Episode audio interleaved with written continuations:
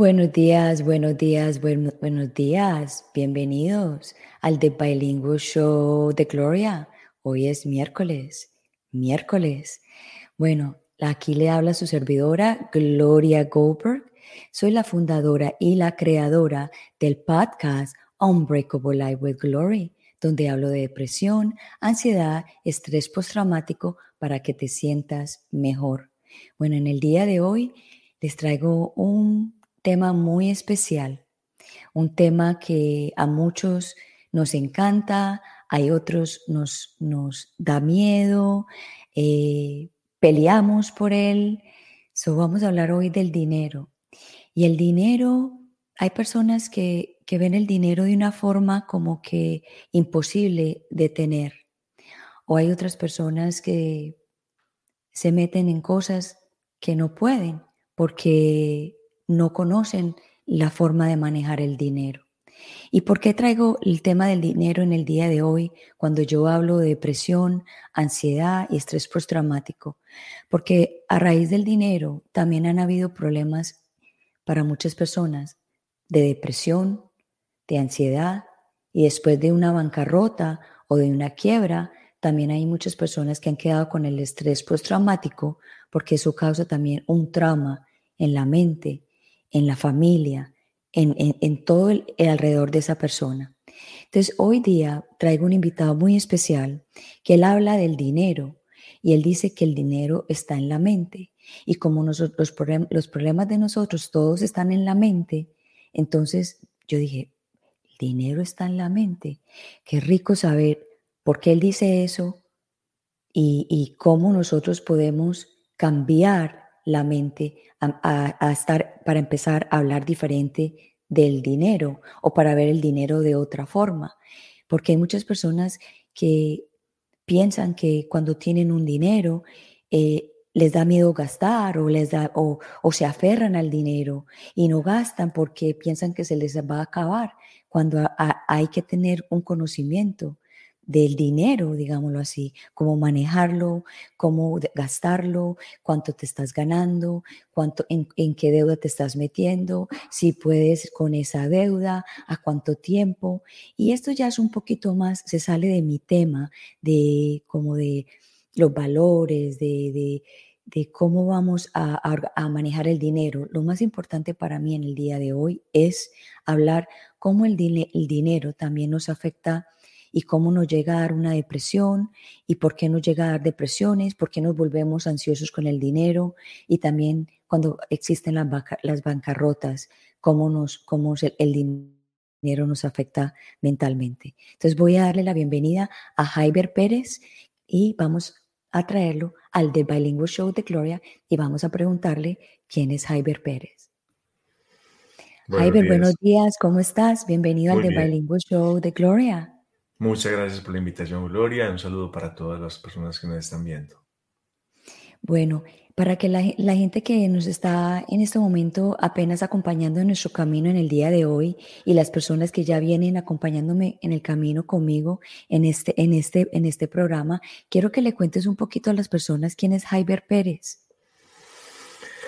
Bueno, un buscador, una persona que se ha dedicado ya hace unos años a, a buscar sobre algunos temas, sobre todo del ser, y que después de muchas crisis financieras y crisis de toda índole, pues ha ido encontrando poco a poco respuestas. Ahora con esta cuarentena me he dedicado mucho a, dar conferencias online. Llevo ya unos 15 años dando conferencias de temas financieros, de temas de la mente, de psicología, emoción, espiritualidad pero ahorita en cuarentena cambió casi todo en esta, en esta crisis eh, higiénica y arrancamos con temas diferentes, noticias y el año pasado escribí un libro que se llama El dinero está en la mente, con el que hemos tenido muchísimo éxito, se ha vendido bastante, no solamente en Colombia, sino en varios países. Entonces feliz como trabajando y con la certeza de ir por el camino correcto. Qué, qué belleza, qué lindo ese camino. Eh, Jaiber, Quiero hacerte una pregunta un poco personal. Eh, ¿Tú en algún momento de tu vida has sufrido depresión o ansiedad? No, no, o sea, yo creo que todos tenemos momentos de depresión y de ansiedad. La gente a veces romantizamos mucho la vida como si todo fuera felicidad. Además que también genera mucha depresión y yo le cuento a la gente eso para que lo tenga siempre en cuenta. Cuando la gente se mete en redes sociales de otras personas, pues obviamente nadie está eh, posteando eh, la desmenuzada de un pollo. Generalmente la gente está posteando cosas bonitas en la playa o en el carro, cantando. Casi nadie está posteando pues, que está sacudiendo y trapeando la casa. Casi nadie, ¿cierto? Entonces, eh, eso es como un avatar. Las redes sociales son un avatar donde pues, a mí me ha tocado ver gente que toma 50 fotos y escogen una, la, la que menos fea les parece, yo no sé qué, y entonces esa foto encima de todo le ponen filtros, entonces es muy importante entender que eso que usted está viendo no es la verdad, que usted tampoco lo hace así, que usted también lo hace eh, sacando filtros y, buscando su mejor postura, porque es lo que se muestra. Pero en la vida real somos diferentes, no, no es porque uno esté o porque escribió un libro, o porque da conferencias, o porque habla diferente, quiere decir que la vida es siempre hacia arriba, siempre high, ¿no? También vamos para abajo y también tenemos nuestros, pues de hecho la vida es sub y baja. Si, si un aparato, un electrocardiograma se queda quieto, te moriste. La vida son altibajos. Entonces, todos hemos tenido episodios de ansiedad, episodios de depresión, episodios de tristeza, episodios de dolor, de sufrimiento, inclusive. Entonces, sí, no me considero un paciente depresivo, una persona con, con algún lío mental grave o, o, crónico, no creo. Pero sí he sufrido muchísimas crisis financieras y, y muy grandes con, desde hace un tiempo. Wow. ¿Y cómo lidiaste esas crisis financieras? Porque en las crisis financieras a muchas personas les da diferentes eh, formas, se le da diferentes formas. Hay personas que se deprimen, se vuelven ansiosas, le, después ya quedan con muchos miedos, ya no saben ni, ni para dónde eh, salir, llegar o hacer. So, ¿Cómo hiciste en esas crisis? Para salir así como flotante? Gloria, mira, mi primera crisis financiera grande fue en el, año 98. En Colombia hubo una crisis de la construcción impresionante, el tema del UPAC, los bancos no desembolsaban y yo construía, o sea, yo soy ingeniero electricista, yo tenía eh, temas de construcción de propiedades, de edificios en Medellín. El año 98 fue un año supremamente duro, yo tenía 24 años apenas, y recuerdo que yo ya liaba con bancos, con sobregiros, me tocaba sentarme con gerentes regionales porque ya el gerente de la sucursal no me servía para lo que yo estaba haciendo. Entonces, fue una crisis que al final del día, en el año 99-2000, yo estaba con un déficit de más o menos 1.800 millones de pesos, que eso en ese momento era un poco más de un millón de dólares yo apenas estaba empezando, entonces verse uno como en ese tema de una construcción a la que ya le habíamos metido un poco de dinero y los bancos no desembolsaron, entonces quedó un edificio puesto sobre un lote que estaba hipotecado, o sea, eso es un, un cuento impresionante. Entonces, ahí, de una u otra forma, yo he tenido como cierta fortaleza en cuanto al dinero, porque siento que si uno la vida lo pone a deber tanto, o que la crisis, inclusive entre más grande sea la deuda, más, más, valiente me pongo. Porque yo digo que uno es tan grande como el problema que lo hunda.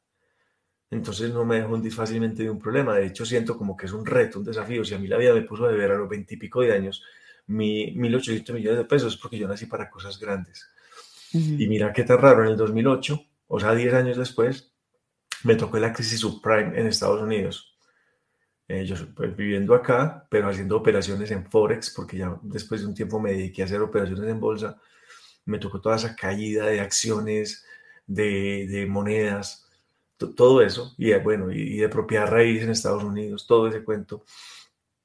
Y fue también muy grande la pérdida, o sea, estamos hablando de casi 4 mil millones de pesos, que eran como 2 millones de dólares de la época. Y yo, bueno, voy bien, ya, ya soy capaz de ver el doble de hace 10 años, entonces voy bien y noto que cuando uno toma como cierta actitud frente a eso, en, en, pocos meses ya había recuperado ese dinero en el mismo Forex, en el mismo mercado. Entonces, ahí empecé a estudiar algo para evitar que en el 2018 me pasara lo mismo y que en el 2028 y empecé a estudiar el ser. Aquí pasa algo, pasa algo. O yo tengo una información errónea frente al dinero, algo está pasando en mi familia, algo se está moviendo en el clan, porque mi familia no es rica, o sea, yo, yo no soy de cuna de oro. Eh, de hecho, apenas estoy empezando, apenas estaba como empezando a hacer mis primeros pinitos alguna información tengo por allá frente al dinero y me puse a estudiar muchas cosas. Eh, teoría del guion mental, programación neurolingüística, eh, constelaciones, regresiones, hipnosis. Me puse a estudiar de todo para, para sanarme. Y el resultado eh, para mí es la tranquilidad absoluta frente al tema. Tranquilidad. O sea, eso es lo que uno compra realmente cuando se sana. Se pone tranquilo. Ni siquiera es que se vuelve rico, es que está tranquilo entonces ya, ya cualquier problema no te derrumba. Sí, porque es que hay, bueno, es, eso es fácil decirlo que hacerlo, porque hay personas que con una cantidad así de grande se asustan y no saben qué hacer y se, se ponen que no pueden ni, ni moverse y empiezan las llamadas de la gente a, a, cobrar. Entonces, o sea, yo sé que tú te volviste muy tranquilo, pero entonces, ¿cuál es la, mente que la persona tiene que entender, eh, tener enfrente a esa situación? O sea, de tranquilidad es, fácil decirlo, pero entonces, ¿cómo tiene que tener la persona la mente? Es que no es fácil, no es fácil ni siquiera decirlo, no es fácil, o sea, es que nada de esto es fácil, pero es que igual llega un momento en que vos estás tan llevado del berraco, como decimos en Colombia, estás tan grave que ya nada importa. O sea, Llega un momento en que uno ya nada le importa. Te voy a dar una historia que me tocó en el 2012. Alguien que estaba estudiando conmigo, de, de, una me veía como más tranquilo. O sea, era una, yo era un alumno y esa persona también era alumna de algo que estábamos estudiando sobre, el, sobre programación neurolingüística. Y esta persona me dijo, tengo un cuñado que es del Valle del Cauca, de, Cartago, creo, eh, y que quiere hablar con vos, dale una cita para que venga a Medellín y hablen. Él está embaladísimo y me contó la historia. Entonces vino a mi oficina. Recuerdo que vino un viernes, le había acabado de venir desde el lunes y llegó el viernes. Y cuando llegó a mi oficina me contó su historia, eh, cultiva tomates de árbol para venderle a Coca-Cola y a varias empresas de jugos. Tiene varias fincas alquiladas o arrendadas donde tiene más de 30 mil o tenía más de 30 mil árboles de tomate de árbol y tenía como 35 empleados y me contó toda la historia. Y sus socios se, se fueron a, la quiebra con él y todos se desaparecieron y dejaron a él las deudas, los contratos, todo, la esposa se le fue, eh, le sacaron del club campestre de allá, sus hijas tuvieron que cambiarse de colegio, porque, o sea, Mauricio, le vino el mundo encima. Se derrumbó. se derrumbó. ¿Y cuánto debes? Y me habló algo así como dos, como 1.400, 1.800 millones de pesos, era lo que debía. ¿A quién? A banco, sí. A este banco y a este banco. Y a este banco eran tres. Ok, ¿al cuál es el que más le debes? A este, el, que es el más grande en Colombia. Yo listo. Entonces, cuando él terminó de contarme su historia y se puso a llorar, me dijo, es que Javier, yo me demoré para venir donde vos, porque el lunes tuve cita con el indio amazónico. El martes tuve cita con una, con una señora que trabaja la magia de yo no sé qué, que porque era que a mí me están haciendo un mal. El miércoles me fui a tomar viaje. El jueves saqué el día libre y estuve descansando y hoy para venir a hablar con vos hoy. O sea, ya había probado todo, o sea, ya está. ¿Vos qué opinas de lo que me está pasando? Y voy a decir aquí una cosa, voy a decir exactamente como le dije. ¿Yo qué opino? Que vos sos un putas. Eso es lo que opino. Entonces el tipo como que se le descuadró toda su mente. Después de escuchar a un montón de gente diciéndole que estaba en crisis, que le estaban robando, que le estaban haciendo brujería, que mejor, o sea, todo el mundo le decía una cosa diferente yo le dije, usted es un poderoso, porque es que no cualquier ser humano en Colombia, sobre todo, es capaz de ver tanto a un banco.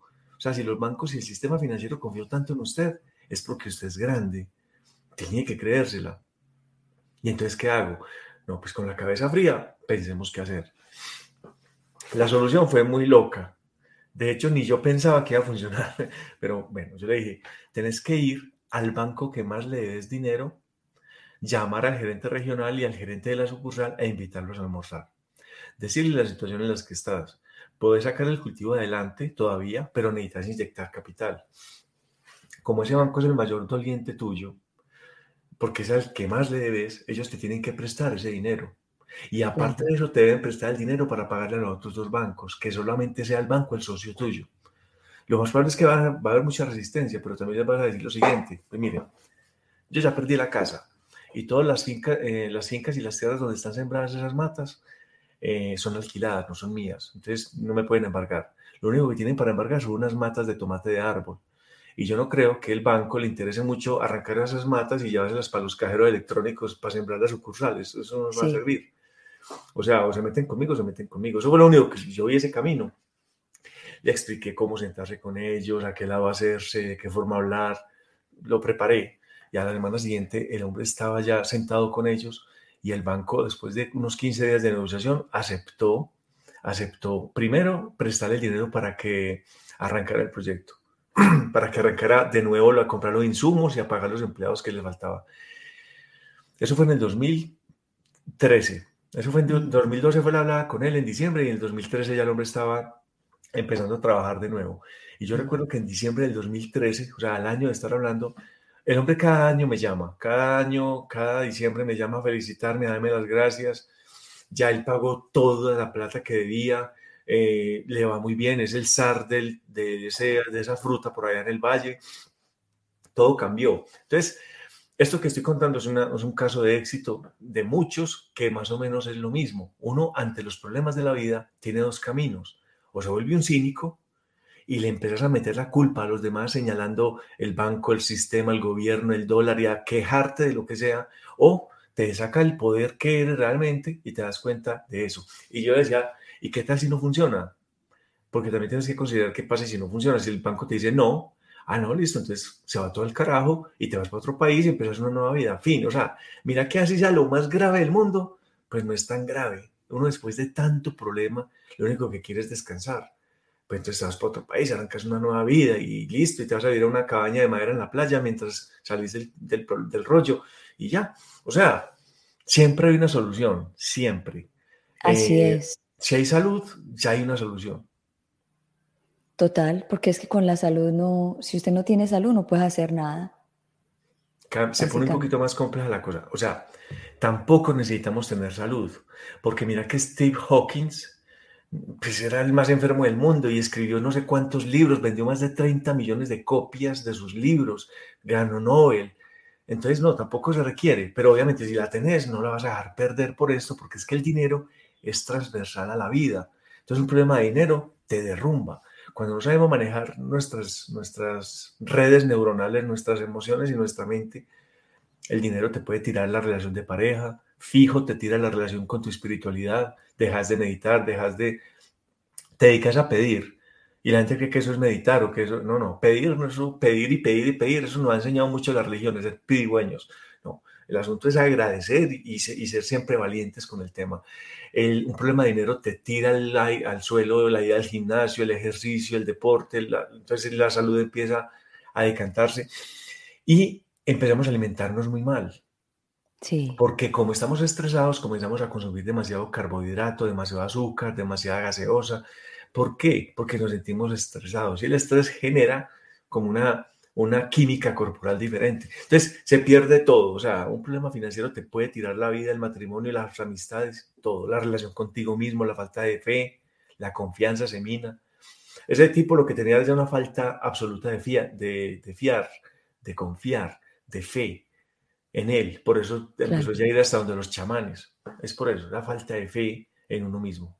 Claro, era la búsqueda, la búsqueda, la búsqueda y le hacía caso a todo el mundo y buscaba, crear, pensaba que todo el mundo tenía la respuesta cuando la respuesta la tenía él mismo. Lo que pasa es que él tenía que calmar su mente para darse cuenta cuál era el siguiente paso y que dio contigo y que tú lo como que lo guiaste, lo hizo y mira lo que, lo que pasó.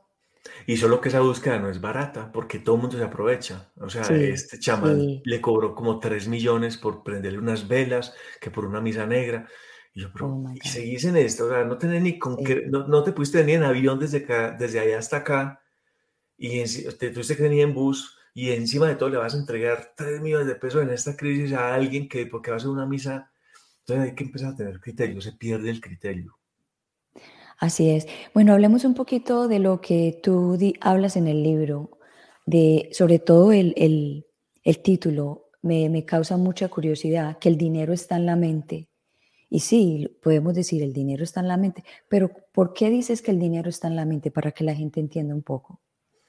Mira, todo está en la mente, porque el ser humano cuando decide venir a encarnar a este plano tridimensional, que es esta, esta existencia en este planeta, somos luz que viene a través de un alma a, encarnar acá, ¿cierto? Entonces ahí hay un cuento de espíritu, que simplemente es energía, conexión, todo el cuento. Y aquí obtenemos un, estuche, un empaque, que es el cuerpo en el que estamos, ¿cierto? Que simplemente son unas células, unos átomos que, que son materia, materia y energía.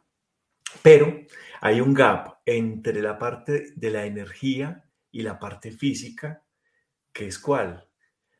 El software con el que venimos, el software que cableamos acá. Entonces, la parte espiritual o la parte de la energía ya viene por defecto. De hecho, si estás vivo es porque estás conectado con esa fuente divina, por así decirlo. Y la parte física, si, si tienes existencia, si te pellizcas y te duele, estás aquí. Sea, estás en esta dimensión. Si experimentas placer, dolor, todo eso es porque estamos aquí. Ahora bien, el gap que une esos dos mundos, ese mundo etérico que como que no lo entendemos y este mundo terrenal en el que tanto tiempo pasamos, es el mundo de la mente. En la mente, ¿qué hay? En la mente hay dos cosas a la vez. En la mente está el pensamiento y están las emociones. ¿Y por qué me, me salió el corazón?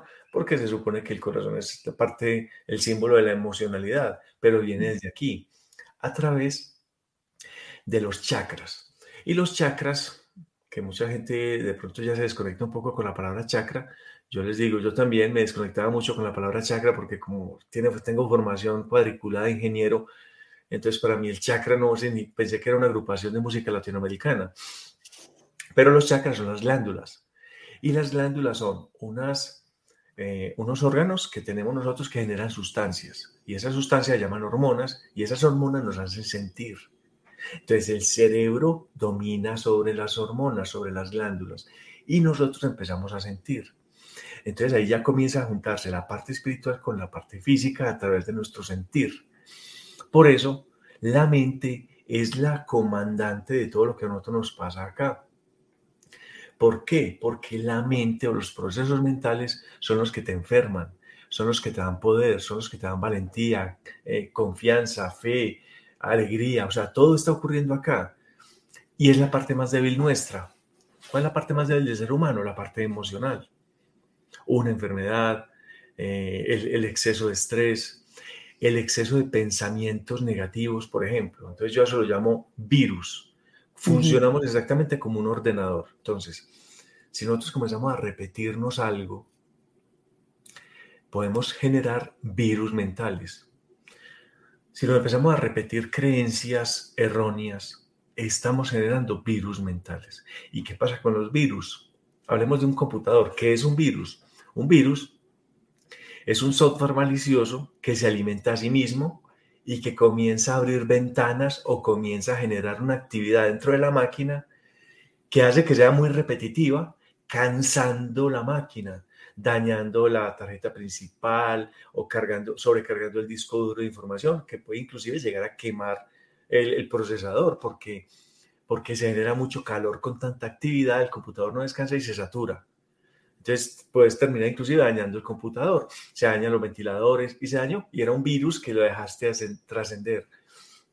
Vámonos para nosotros. Nos empezamos a repetir que en esta casa somos pobres pero honrados, que el dinero es una ilusión, que no somos un banco, que no crecen los árboles, que hay que trabajar duro. Y empezamos a repetirnos todos esos virus, todos esos virus, todos esos virus. Y eso se sigue repitiendo. Estoy hablando solo del dinero, pero también está que el matrimonio es muy duro o que trabajar está maluco que le pagan a uno. Todo ese montón de refranes. Y esos son virus, virus, virus. Todo el tiempo dándole, dándole, dándole. Entonces, esos virus no están en tu mente sin pagar arriendo. Eso están allá cobrando. Mm. Entonces, comienzas a vivir una vida desde toda la escasez, la carencia y todo lo que te genere la creencia que tengas y el virus que tengas instalado.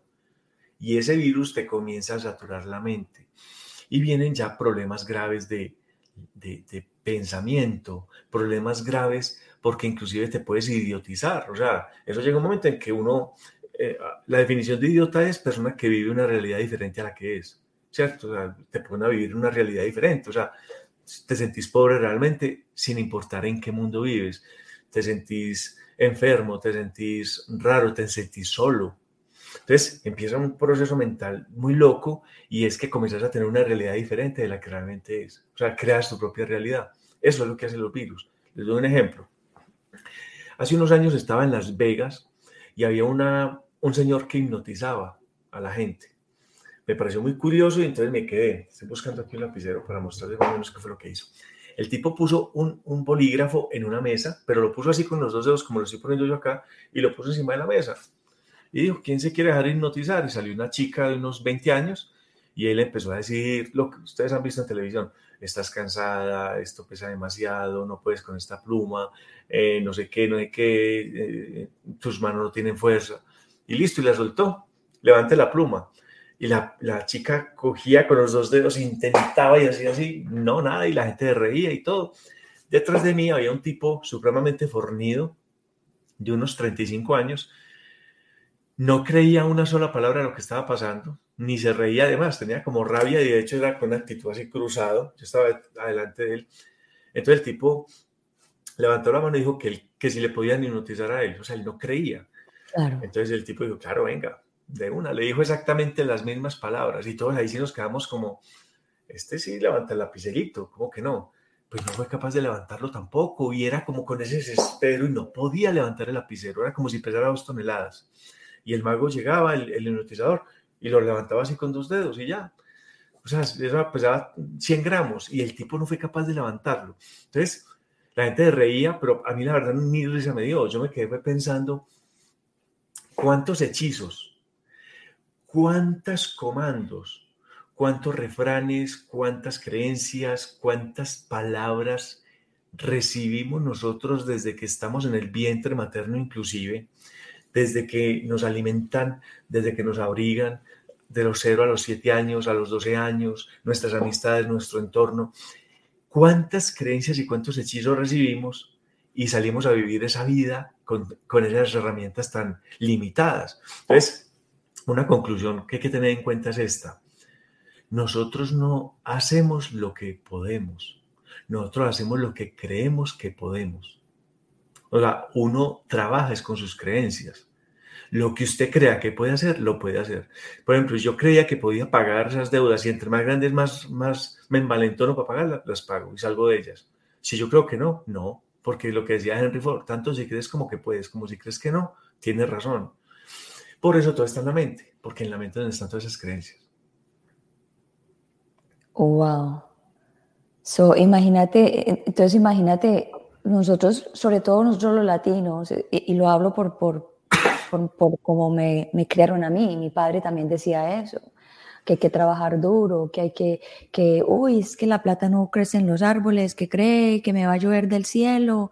Y eso fue para mí eh, también me afectó like, de verdad sí hay que trabajar tan duro. Y yo me acuerdo que cuando yo me vine para acá, para los Estados Unidos, yo trabajé muy duro, pero después dije, no, pero es que sí, hay que trabajar duro, pero también hay que usar la mente. Y em, ahí fue cuando ya empecé como que a, a, observar de otra forma cómo poder hacer el dinero sin tanto, sin tanto trabajo físico.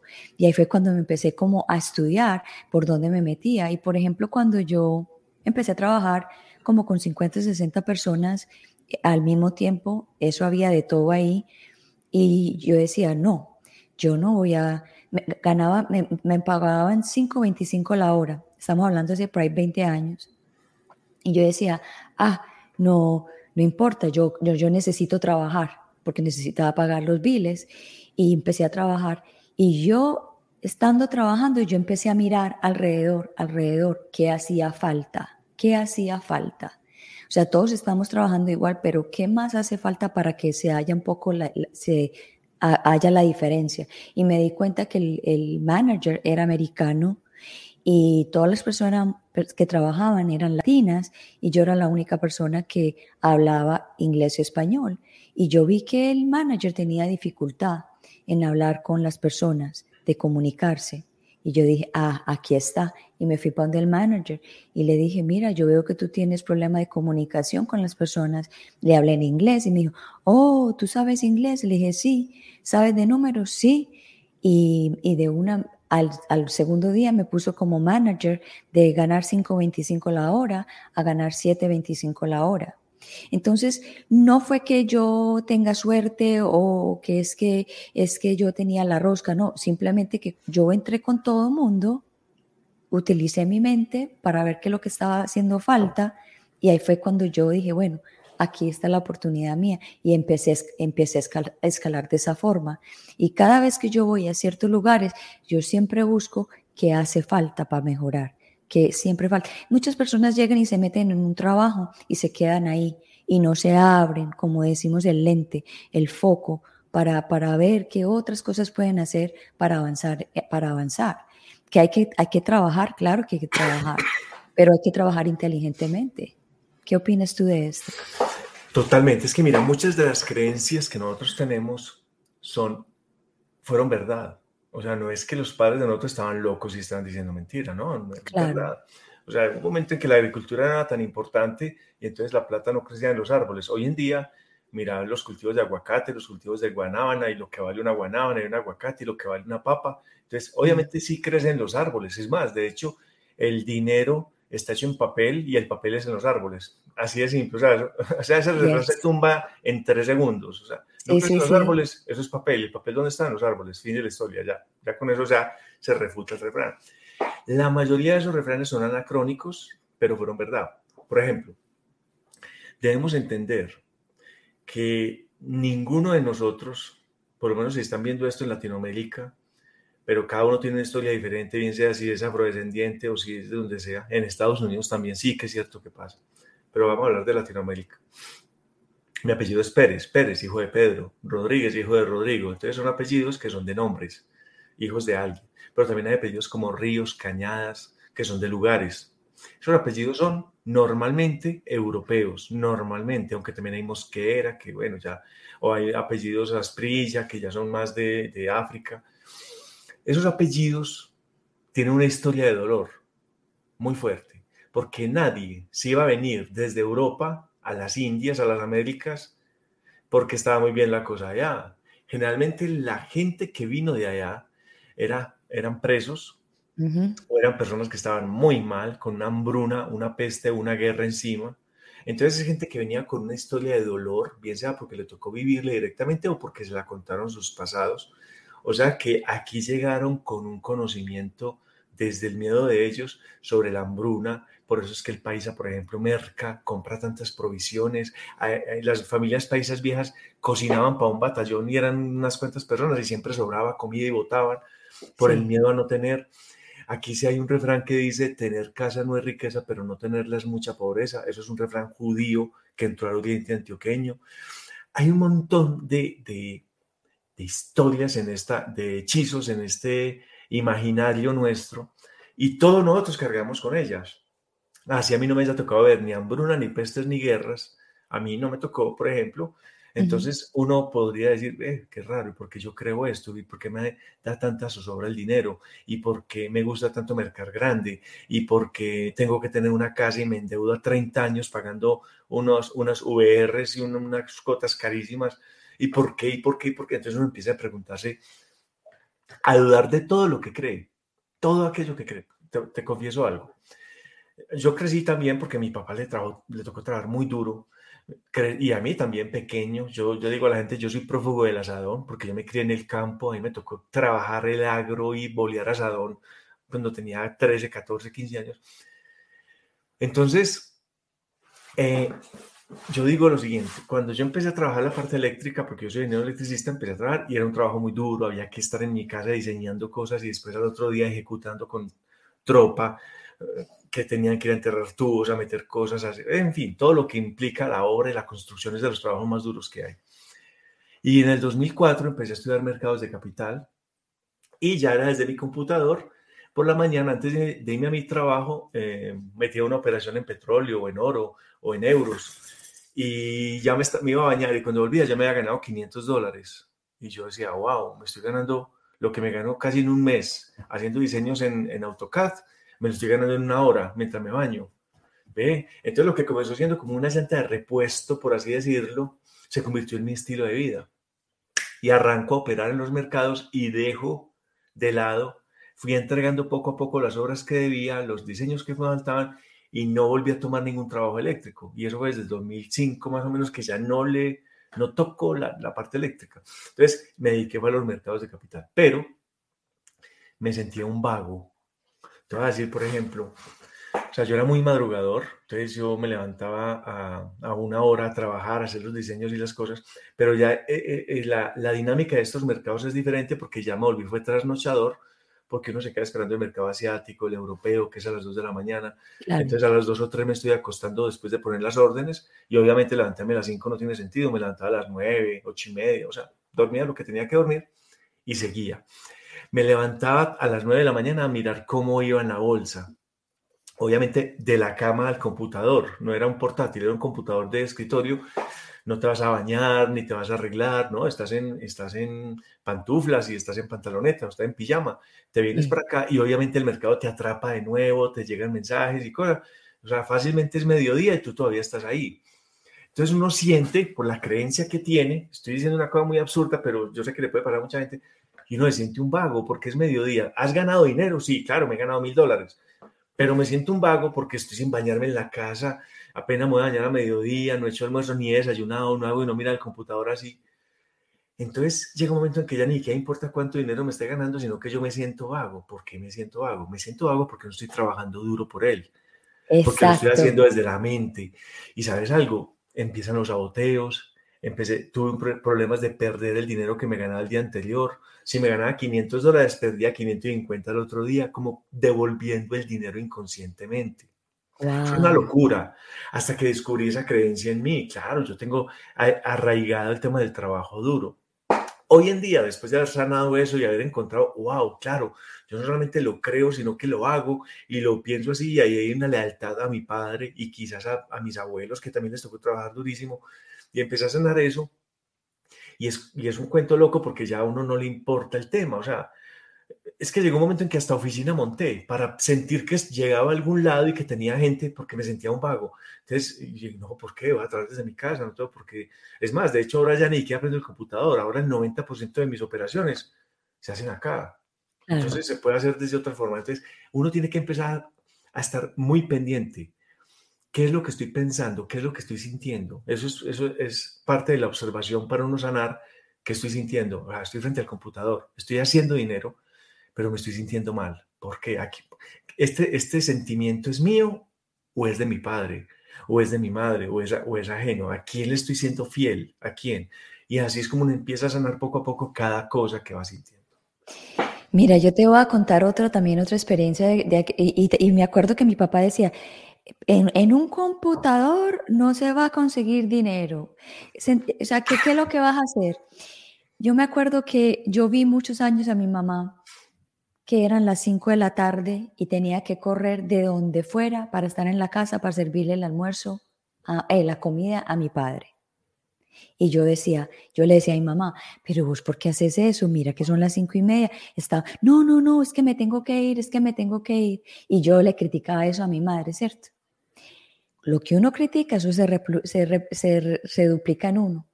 Las veces que yo he estado casada, yo me he dado cuenta que ya son las 5 de la tarde, sin querer, ay, como que me da esa ansiedad de que me tengo que ir porque tengo que estar para cuando mi esposo llegue para poder atenderlo.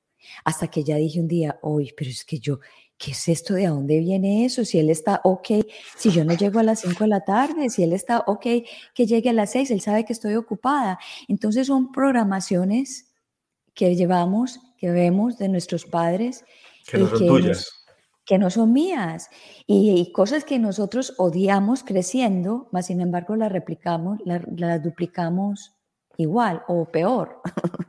Y tenemos un montón de cuentos, lo de el sereno, el sereno te hace daño, o si sí. te mojas, te mojas, te da gripa. ¿Cómo, ¿Cómo, así que te mojas, te da gripa? Ah, que es que llovió y me cayó agua porque estaba jugando afuera, ¿por qué me voy a enfermar si igual en la ducha me mojo? Y con agua fría también. Entonces, entonces nos daría gripa todos los días que nos bañáramos. Hay cosas que tenemos que poner en un cernidor y darnos cuenta de por qué creemos eso. Y con el dinero sí que es cierto que tenemos cosas. Mira, la religión nos mete mucho el tema de la humildad y el dinero y el rico pasa más, el pobre pasa más fácil que el rico el reino de los cielos. El rico, mejor dicho, es como pasar un camello por el ojo de una aguja. Correcto. Eh, somos pobres pero honrados.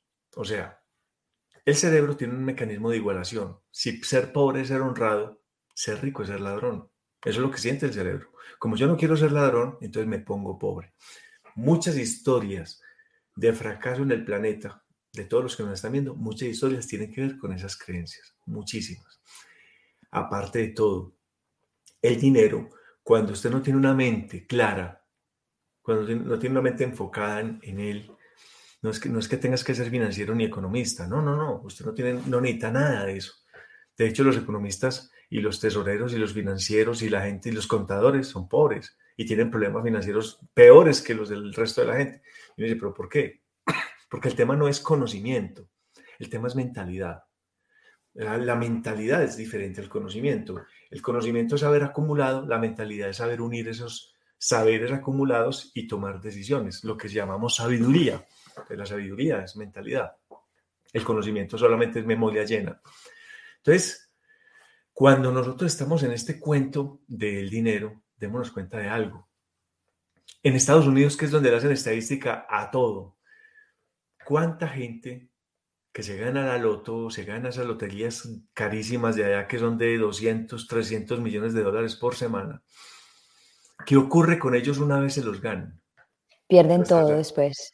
Dos años es el promedio para que el 70% de la gente haya perdido el dinero, queda un 30%, y a ese 30% le dan otros dos años para que solo un 10% de la población que se ganó esa lotería todavía tenga dinero ni siquiera mucho dinero, algo de dinero. Los otros están inclusive peor que antes de ganarlo. Y uno dice, pero wow, ¿quién votó 300 millones de dólares si, si venía de cero? Se supone que 300 era ya suficiente para haber ganado. No, no, no. Mira, por ejemplo, eh, Mayweather. Mayweather es un boxeador muy famoso este, allá en Estados Unidos que peleó contra Pacquiao, se ganó 600 millones de dólares. Luego peleó contra Conor McGregor, que eran dos categorías diferentes y se ganó como 350 millones de dólares y cada vez tiene que volver a pelear porque se le acaba la plata, pero es que cuando uno ve las, la fiesta que hace, que pone prostitutas a caminar en cuatro y a, y a, aspirar coca y entonces dice, ah, no, pues que están locos. Lo mismo pasa con la gente de la NBA, promedio de dos años para declararse en bancarrota después de carreras exitosas, astronómicas, de cifras grandísimas, contratos publicitarios para Nike, para Adidas y, están quebrados. El tema no es de cantidad de dinero y eso lo tenemos que tener muy claro porque yo conozco gente que aquí en Colombia se gana un salario mínimo que es paupérrimo, 300 dólares mensuales, y tienen casa propia, y tienen casa para alquilar, y tienen carro, y dice, pero ¿cómo hicieron? Saben manejar el dinero de una forma diferente, porque en lugar de gastarlo todo, lo usan para invertir también, y, tienen como una mentalidad diferente. Ahora, por ahí en el 2014 o 2015, Google creó una especie de algoritmo para simular con base en el dinero fiduciario que circula en el planeta, que es mucho, mucho dinero. O sea, estamos en la época donde más dinero circula. por ahí hay un gráfico, si, quieres ahorita lo pongo, que es la creación del dinero en tiempo real en Estados Unidos por la Reserva Federal. Sí, eso es, eso, si quieres lo pongo para que... Hágale, ponle, ponlo. Claro que sí. Yo, lo busco primero acá para que no... Y mira, te voy a decir una cosa. Eh, se llama US Debt Clock, es como el reloj de la deuda de los Estados Unidos en tiempo real. Ah, listo, ya aquí lo bajé, míralo. Estoy metido en internet, lo que voy a poner aquí es tiempo real. En este momento puedes ver mi pantalla. Sí, señor, lo, voy a anexar. Mira aquí arriba la, esta cifra, acá la que me interesa, esta. Miren, 30 trillones, 30 trillones, 291 billones, 54 millones, y esa cifra que sigue no la puedo leer porque va a mil. Esa es la creación del dinero en Estados Unidos en tiempo real. Esta creación, esta, mira, qué locura, ¿no? 30 trillones, 291 billones. Esto lo había dejado Obama en 17 trillones. Trump lo subió a 27 y ahora va en 30. ¿Sí? Entonces, ¿por qué les muestro esto? Es para que se den cuenta cómo se crea el dinero en tiempo real. Son alrededor de 2.800 millones de dólares por día que se fabrican. Ah, pero se fabrican físicamente. No, no hay necesidad. Es que el dinero físico no existe. Son, son algoritmos que van sumándole a la Reserva Federal para que le suelte al sistema en forma de deuda. Europa crea 10 mil millones de euros diarios, o sea, 300 mil al mes. Estados Unidos crea 85 mil millones de dólares al mes, o sea, 2.800 millones diarios en este momento. Hmm. O sea, dinero es lo que hay. Por todo lado, no saben qué hacer con él. De hecho, se pierde porque no hay proyectos, porque no hay en qué invertirlo. Entonces, ¿qué pasaría si todo este dinero se le repartiese en partes iguales a los 7.958 millones de seres humanos que somos hoy? El algoritmo dijo que nos toca más o menos de a 350 mil dólares. A ver, 350 mil dólares para Elon Musk, eh, eso no es nada, pues eso es con lo que toma tintos en un día, ni un Bill Gates. Pero para una persona en África o aquí en Colombia que no ha tenido grandes accesos, 350 mil dólares son más de 1.400 millones de pesos, 1.200 millones de pesos, perdón, eso es suficiente para vivir, o sea, de por vida. Para, vivir el resto de la vida de ellos. Pero sobrado, de la vida de ellos sobrado.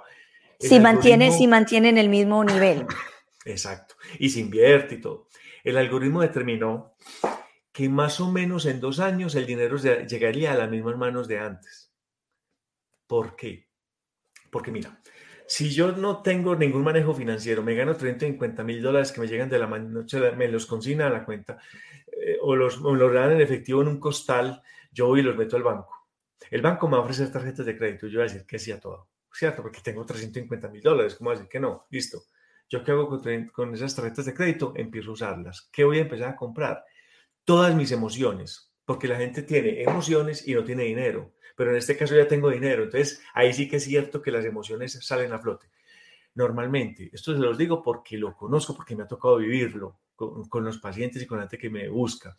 Se compran una camioneta, le compran casa a la suegra, se compra una casa para ellos o una finca y ya no tienen más dinero. Ya ahí se acabaron los 350 mil dólares, donde sea, en cualquier parte, eso no te da para comprar más. Compraste puros pasivos o te compraste el televisor más grande que existe. Des en cuenta que también los hogares más pobres de cualquier parte del mundo no les falta el internet, el, la, coquita esta satelital de DirecTV o de esos Sky TV, o sea, fijo, tienen televisión, tienen un televisor que, no lo tiene nadie en el estrato más alto, no lo tiene ni la gente en, los callos de la Florida, pero este sí lo tiene por allá en un barrio popular de 85 pulgadas que lo está pagando a cómodas cuotas por seis años. Tiene un equipo de sonido que no lo tiene nadie. O sea, tienen un montón de cosas que no tienen por qué tener, no porque no lo merezcan, sino porque no se lo han ganado. No tienen el dinero, todo es fiado. Entonces, vas a seguir con el tema de fiar. ¿A quién le estás comprando el televisor? ¿A LG o al Samsung? Samsung o a Panasonic. ¿A quién le estás comprando el computador? ¿A Hewlett Packard o a Apple? ¿A quién le estás comprando el carro? ¿A Toyota o a Chevrolet, a General Motors? Finalmente el dinero vuelve otra vez a estas grandes corporaciones. Y tú, tú no tienes sino la deuda. ¿Y a quién le debes? ¿A Visa o a Master? O sea, volvimos al mismo tema donde estábamos. ¿Y quién vuelve a recoger el dinero? El dinero vuelve otra vez como como si fuera el río al océano. O sea, o sea, los grandes, los metacapitalistas y el sistema están ahí con la boca abierta esperando que llegue, llega solito, porque la gente no sabe manejarlo, no sabe invertirlo, no sabe operar con él, no sabe hacer nada, solamente gasta. Entonces eso pasa con quienes se ganan la lotería, con quienes ganan herencias, grandes cantidades de dinero, no tienen con... Entonces por eso está en la mente, porque yo primero tengo que fortalecer mi mente, fortalecer mis emociones, entender cómo funciono para que no me mate el dinero cuando me llegue, porque se convierte en una absoluta desfachatez tenerlo. Y te voy a dar otro ejemplo muy claro. En Colombia, esto es una historia que la pueden buscar en internet. Bueno, aquí en Colombia, en México, en varios países de estos se forman mucho oficinas de cobro, eh, cuentos de mafia. los, chepitos. chepitos, en pagadiarios y cosas de eso. Bueno, aquí hay unas mafias, ¿cierto? Que, que narcotrafican, pues que trabajan con narcotráfico y todo eso, trafican con drogas. Esas mafias llegan a acumular mucho poder y tienen algunos barrios, pasa en Estados Unidos también, que tienen unas pandillas y tienen unos barrios que son fronteras invisibles y yo de aquí a aquí y cada uno tiene como una especie de microtráfico y cada uno recoge cuotas de ahí. Eso pasa también en el Bronx, en, en, todas partes. En, todas, partes. Eso es mundial, es un fenómeno mundial. Hablo de este porque aquí es muy sonado. En el 2015, eh, el jefe de esa oficina era un chico que lo capturaron en una finca. Lo capturaron en febrero del 2016. Desde el 2014 lo estaban buscando y lo encontraron en el 2016. El tipo manejaba una red gigantesca. Lo encontraron en un municipio que se llama Girardota, encerrado con dos escoltas. Llevaban esa finca desde octubre del año 2015 y lo capturaron en febrero del 2016, o sea que pasó diciembre del 2015 en esa finca. Al principio era con mucho personal, pero a medida que fueron subiendo el precio por su cabeza, al hombre le tocó quedarse solamente con dos escoltas de su entera confianza porque ya era un peligro entre más gente supiera quién dónde estaba, porque iban por la, por la captura, por, por recoger la recompensa. La recompensa. Entonces, a este tipo lo capturaron, lo llevaron para Estados Unidos, lo extraditaron, todo el cuento. Entonces yo estuve muy pendiente de, la, de la, lo que él decía. Yo recuerdo que en la finca donde yo vivía, al lado llegó un día una retroexcavadora con personal de la policía, muy temprano, como a las 7 de la mañana.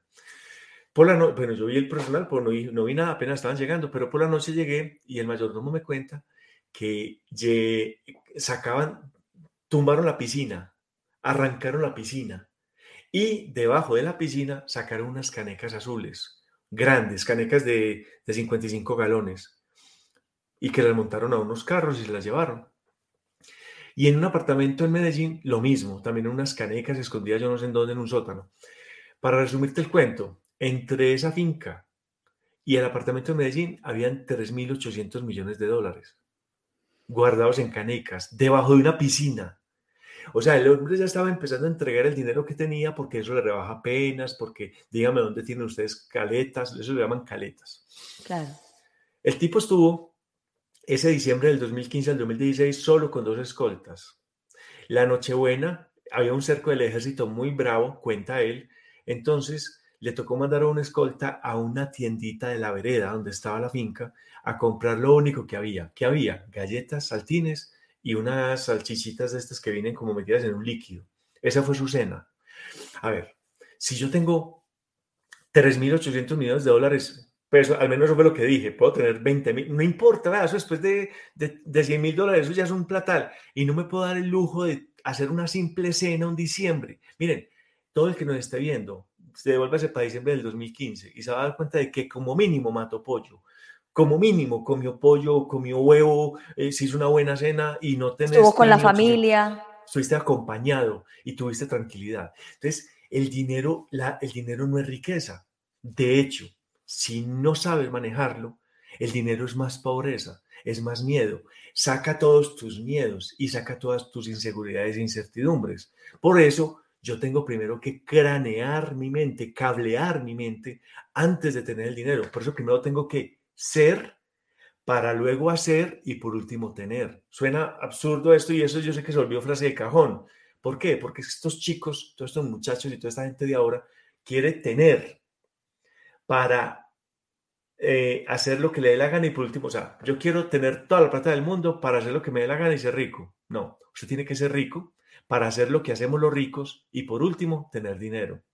Tener dinero es una consecuencia de sentirse, de ser, eso no es no estamos arrancando al revés. Es como si la gente estuviera rascando donde no pica. Wow. Ok, ya tenemos 53 minutos. El nombre de tu libro se llama El dinero está en la mente. Eh, ¿Quieres hablar un poquito más de este libro? ¿Dónde la gente lo puede encontrar? Cuéntales a las personas. este, es, este es el hijito mío, El dinero está en la mente. Ya se está vendiendo bastante, lo pueden encontrar a través de la editorial Ojos del Lince. Lo pueden encontrar en la Librería Nacional en Colombia y también em, eh, a través de eBay en Estados Unidos lo pueden conseguir. Eh, también, si la gente no está en Estados Unidos, por ahí lo pueden conseguir. Y si no, pues, pues, me escriben y, y buscamos la forma que les llegue. ¿Y dónde las personas te pueden escribir? ¿Al Instagram? En el Instagram, sí, ese es mi Instagram, Jaiber Pérez V, y por ahí nos podemos contactar si tienen alguna duda sobre los temas que hemos hablado aquí. Wow, Jaiber, eh, antes de que de darte la gracia y despedirte, ah, me gustaría mucho que le dieras un mensaje a las personas que en este momento están sufriendo de depresión o ansiedad o pasaron por un momento grave con el dinero. Un mensaje, ¿qué les puedes decir en el día de hoy para que se sientan mejor? Los problemas financieros no son problemas, son síntomas. Una fiebre no es una enfermedad. Una fiebre es una alerta una alarma del cuerpo, de mi sistema inmune, que me dice, tenga mucho cuidado porque hay algo que está fallando. Por eso sube la temperatura. Puede ser un virus, puede ser una bacteria o puede ser cualquier otro evento. Entonces, eh, simplemente es una alerta. El dinero, lo mismo, el dinero es un síntoma. Cuando usted tiene problemas financieros, eso no es una enfermedad per se, es un síntoma, un síntoma de que tienes algo que trabajar. No se soluciona con dinero, por lo tanto. No se soluciona con dinero. Entonces ustedes dirán, como hay que un problema de dinero no se soluciona con dinero. No. Y les explico, y les explico claramente con este arbolito. Hagan de cuenta que este es un árbol de mandarinas y está llenito de mandarinas. Entonces yo salgo a tomar una mandarina para comérmela. Cuando la destapo, la abro, está seca totalmente por dentro. Se, se, ven los casquitos de la mandarina, se ven las goteritas, pero no sale agua, no sale jugo de mandarina de la mandarina. ¿Por qué? No sé. Entonces, ¿qué hago? La boto y tomo otra. Se ve muy bonita, se ve, mejor dicho, parece bajada de Instagram. La abro y también está seca. Y hago un son de ahorita que todo el árbol está igual de mal, no tiene jugo, las mandarinas están secas. La solución no es yo irme para un supermercado y comprar un garrafón de jugo de mandarina y una jeringa y comenzar a inyectarle jugo de mandarina a cada mandarina. ¿Por qué no es la solución? Porque es absurdo. O sea, eso no te va a solucionar el problema. ¿Cuál es la solución? La solución es encontrar el problema. ¿Y dónde está el problema? Generalmente, lo que tú ves es el resultado de lo que tú no ves. O sea, el problema no está en la mandarina, el problema está en la raíz, en lo que no se ve. La raíz no se ve. El suelo es quizás fijación de nitrógeno, le falta uria, le falta azufre, le falta alguna cosa. Hay que traer una persona experta que busque qué le falta para empezar a tratar el árbol, porque esa cosecha ya se perdió. Por eso el problema no es, el, nos fijamos en los frutos, no se fijen en los frutos, fíjese siempre en la raíz, porque donde no se ve es lo que sí. El mundo mental es el que crea el mundo físico. Por eso el dinero está en la mente. Qué bueno que me apuntaste esto. El dinero está en la mente, ¿por qué? Porque la mente no se ve. De hecho, mira, si a mí el celular me dice enseguida que hay una actualización de software para iOS, yo le digo aceptar y me dice que son 1.7 gigas. Pero yo peso el celular en una, en una balanza digital antes de bajar la aplicación. Entonces lo peso y pesa 300 gramos. Luego descargo los 1.7 gigas que me dice el sistema que es lo que pesa la actualización. Y cuando termine de actualizar e instalar, voy y lo peso, pesa lo mismo 300 gramos. O sea, no pesa, ese software no pesa, esas redes neuronales no pesan, pero hacen todo el trabajo. Porque si no, esto sería basura, un, un papel. Es lo mismo con la mente. O sea, tenemos que tener muy claro el mindset. Ahora, la depresión y la ansiedad yo, yo, ah, yo sé que hay parte de esa enfermedad que es carencias de algún elemento en, en, tu, en, tu, en tu cuerpo, de, alguna, de algún elemento de la tabla periódica, y a veces hay que estudiarlo muy bien, pero muchas veces, la mayoría de las veces no, la mayoría de las veces es la misma mente que enferma, porque de una u otra forma es un virus que tenemos que se autorreplica. El exceso de cortisol, que es la hormona del estrés, es generalmente lo que antecede a una crisis de ansiedad o de depresión. El cortisol es la preocupación. Cuando uno se preocupa, se vuelve más bruto. ¿Por qué? Porque genera más cortisol, desconecta la parte inteligente del cerebro y te dedica simplemente a pensar y a masticar los problemas. Eso se llama una mente rumiante o rumiativa. ¿Cómo quitarnos el cortisol de la vida? Pues el cortisol primero lo necesitamos porque es para estresarnos y es para salir de los problemas. El problema es cuando ya se vuelve un estado del ser, generarlo a toda hora. Entonces tengo que aprender herramientas y técnicas para salir rápido de esos estados a través de la conciencia. Una de ellas es reírse. Y si no tengo ganas de reírme, entonces póngase una lapicero en la boca. Miren, hace poco un médico en Estados Unidos tomó una clínica de estas de, de un hospital mental y 100 pacientes con cuadro depresivo, que es el promedio que llegan ese fin de semana, hizo el siguiente, la siguiente prueba. A 50 pacientes les dijo que iban a recibir tratamiento normal o eh, Prozac, Sanas, ese tipo de, de, pastillas. Y a estos 50 les dijo que les iba a dar un tratamiento alternativo que se llama mi espadadrapo. Les pusieron espadadrapo de aquí aquí y otro de aquí aquí. O sea, los hicieron reír a la brava. Eso es muy raro, listo, aceptaron, se metieron. El paciente que más rato se demoró en salir de los que tenían espadadrapo, salieron el sábado a mediodía, o sea, en menos de mediodía ya estaba saliendo. Y el paciente que primero salió del lado del Sanas y Prozac se demoró un día. Y hubo pacientes que se demoraron hasta dos semanas, mientras que aquí todo el mundo salió en ese fin de semana. ¿Por qué? Porque si usted se ríe, el cerebro cree que todo está bien. Si él cree que todo está bien, inmediatamente corta el flujo de cortisol, deja de crear esa hormona y comienza a generar dopamina. Miren, cortisol, dopamina, solo decirlo ya te hace reír. Entonces, dopamina y endorfina, dos sustancias de las que tienen que enamorarse. Deporte, sexo sagrado, buena alimentación, sobre todo con GABA, con frutos secos, todo ese cuento, buena tomada de agua y reír. Que no tengo ganas de reír, me ponga, no sé, el chavo del 8, ponga la descalza. O, o, Machado, o Machado. O a Juan Machado, pongan stand-up comedy, ponga algo que lo haga reír. O sea, cambie el estado, porque ser feliz es una actitud. Muchas gracias por estar en mi programa. Con todo amor. Muchas gracias. Eh, la verdad que esto fue un tema muy interesante y yo sé que hay muchas personas en este momento que necesita, eh, necesitaban escuchar eh, este programa en el día de hoy y gracias por estar en el Bilingual Show de Gloria. Gracias por invitarme y gracias a todas las personas que lo vieron en directo y que lo verán en diferido y aquí estamos siempre a la orden. Feliz día. Chao, chao. Gracias. Te voy a poner en el Green Room, voy a despedir el programa y si me puedes esperar, fantástico. Si te tienes que ir, hablamos en otro momento. Aquí estaré. Ok, gracias.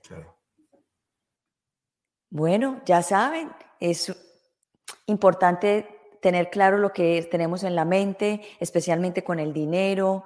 Y el dinero no es estar, no es tener un montón, sino saberlo manejar, saber ser consciente de lo que hacemos, cómo lo hacemos y para qué lo hacemos. Y este libro, El dinero está en la mente, como él dijo, lo pueden conseguir en diferentes librerías en Medellín, eh, en eBay, y si necesitan contactarlo a él, pues lo pueden encontrar en el Instagram, que aquí lo pongo, el Instagram de Jaiber Pérez V. Y nada, gracias por estar aquí en el día de hoy, hermoso día, en el The Bilingual Show de Gloria. Y aquí su servidora Gloria Goldberg, la fundadora y la creadora del podcast Unbreakable Life with Glory, que muy prontamente todo va a cambiar de nombre para que no exista una confusión y para que la mente esté clara. Anyway, les deseo un feliz fin de semana, un día hermoso lleno de bendiciones y los espero el próximo miércoles a las 8 de la mañana, 8 eh, de la mañana, hora del este, hora de Miami. Un beso, los quiero mucho y gracias.